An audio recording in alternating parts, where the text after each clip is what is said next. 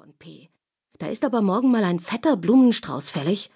Schlaf gut und träum hoffentlich was Schönes. Du hast es dir verdient. Love is All Around 82. 7.41 Uhr. Danke, danke, danke. Dieser Film spukt mir seit Jahren im Kopf herum und nun gibt es dank dir ein neues Ende. Ella, du bist einfach spitze. Blocksbuster. 8.11 Uhr.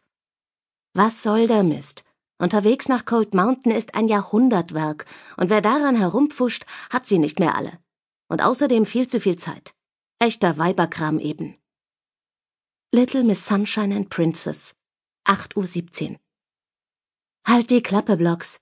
Wenn dir Ellas Seite nicht gefällt, musst du hier ja nicht mitlesen.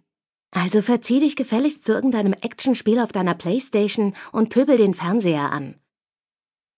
Ella Cinderella, 8.23 Uhr.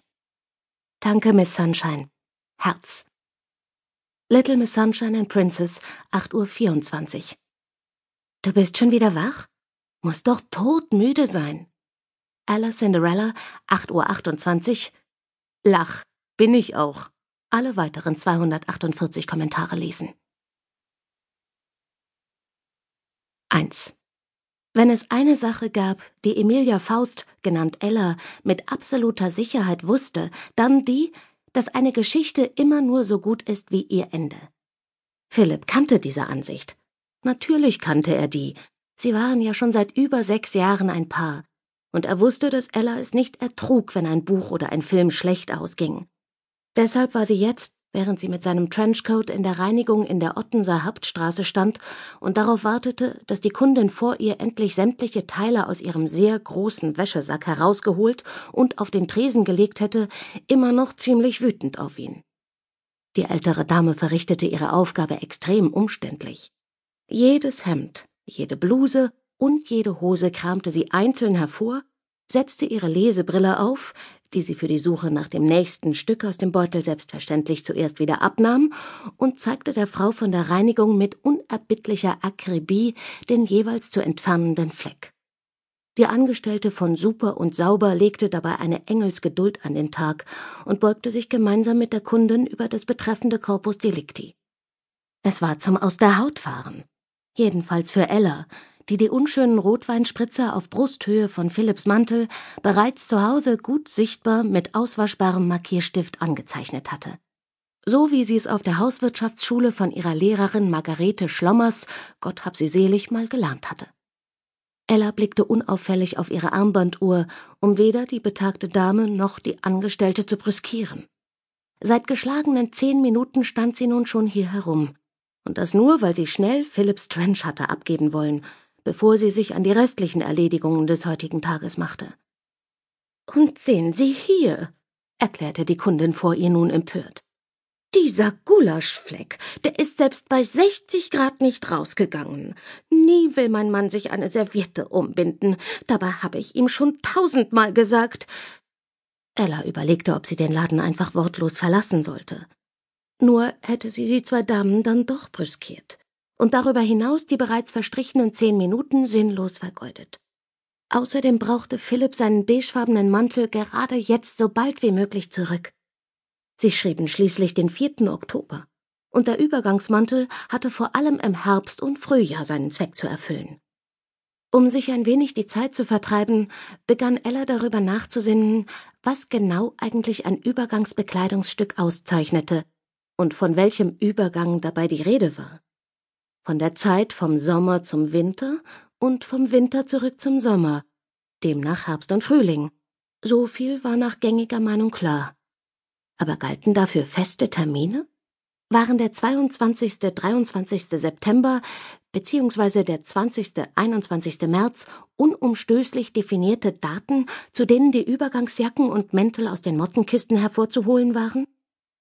Diese Gesetzmäßigkeit schien nicht ernsthaft zu greifen, denn Philipp trug seinen Trench bis auf im Winter fast das gesamte Jahr hindurch. Zuletzt erst gestern Abend, als er darin zu einem Essen mit einem Mandanten entschwunden war. Trotz Feiertag hatte er das getan. Und Ella hatte dieser Umstand, das Entschwinden, nicht das Tragen des Mantels, einigermaßen erzürnt. Mehr noch als das Cold Mountain Debakel von vorgestern. Sie lenkte ihre Gedanken zurück zum Thema der Übergangsbekleidung, denn sie verspürte nur wenig Lust, sich über ihren Verlobten aufzuregen. Sie würden nächstes Jahr heiraten, am 21. August. Eindeutig ein Datum für ein luftiges Sommerkleid. Jedenfalls hoffte Ella dass Im regnerischen Hamburg konnte man da nie ganz sicher sein. Ja, bitte.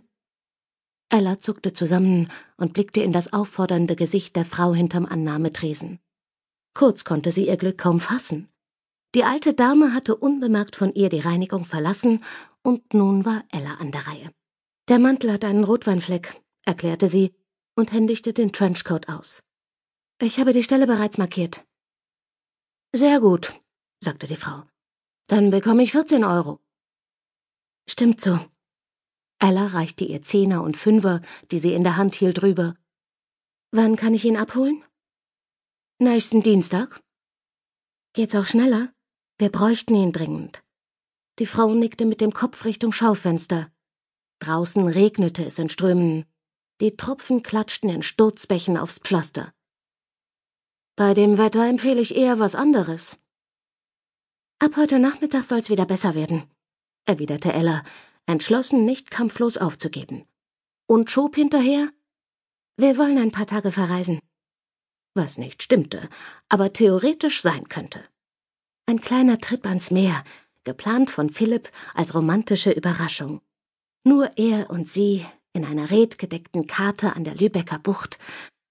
Wenn jetzt gleich ein neuer Kunde reinkommt, klappt es, dachte Ella und blinzelte dreimal fest mit beiden Augen. Die Ladenglocke bimmelte.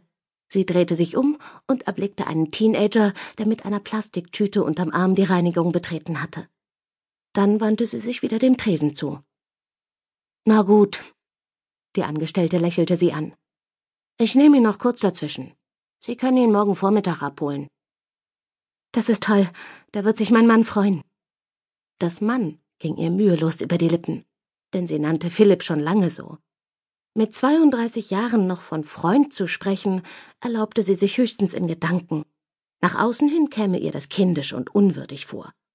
Verlobter schien ihr zu antiquiert. So bezeichnete sie ihn nur in ihrem Weblog Better Endings. Seit Philipps Antrag vor einem halben Jahr fieberte die Netzgemeinde Woche um Woche bei ihren Berichten über die Hochzeitsvorbereitungen mit, worum Ella ihre Fans natürlich nicht betrügen wollte. Und so schrieb sie über ihren Verlobten P. oder nannte ihn auch mal Göger, die national anerkannte Abkürzung für Göttergatte, auch wenn er das ja erst werden sollte. Prima, sagte die Frau und reichte Ella den grünen Abholschein. Dann sehen wir uns morgen früh ab zehn. Danke. Ella wandte sich zum Gehen. Einen schönen Tag Ihnen noch. Sie hatte ihre Hand schon auf der Klinke der Eingangstür liegen, als die Frau sie noch einmal rief. Warten Sie, da steckte was in der Innentasche. Ella drehte sich überrascht zu ihr um und ging zurück. Ach ja? Ich dachte, ich hätte alles herausgenommen. Das hier haben Sie übersehen. Sie wedelte mit einem zusammengefalteten Stück Papier. Vielen Dank, sagte Ella und nahm es entgegen. Da habe ich wohl nicht gründlich genug nachgeschaut. Ist ja kein Problem.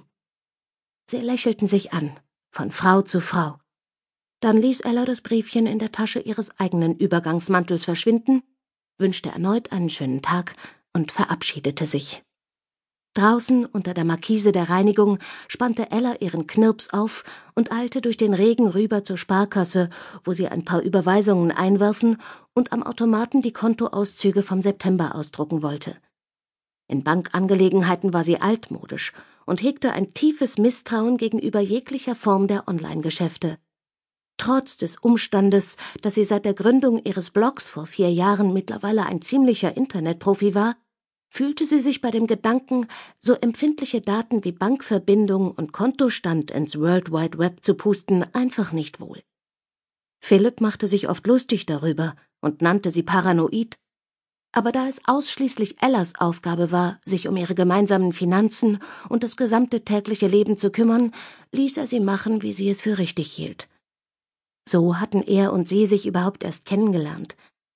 Nach Abschluss ihrer Ausbildung zur Hauswirtschafterin und ein paar Jahren Berufserfahrung in einem Krankenhaus, einer Tagungsstätte und zum Schluss in einem Privathaushalt mit drei Kindern hatte Ella mit ihrer vormals besten Freundin Cora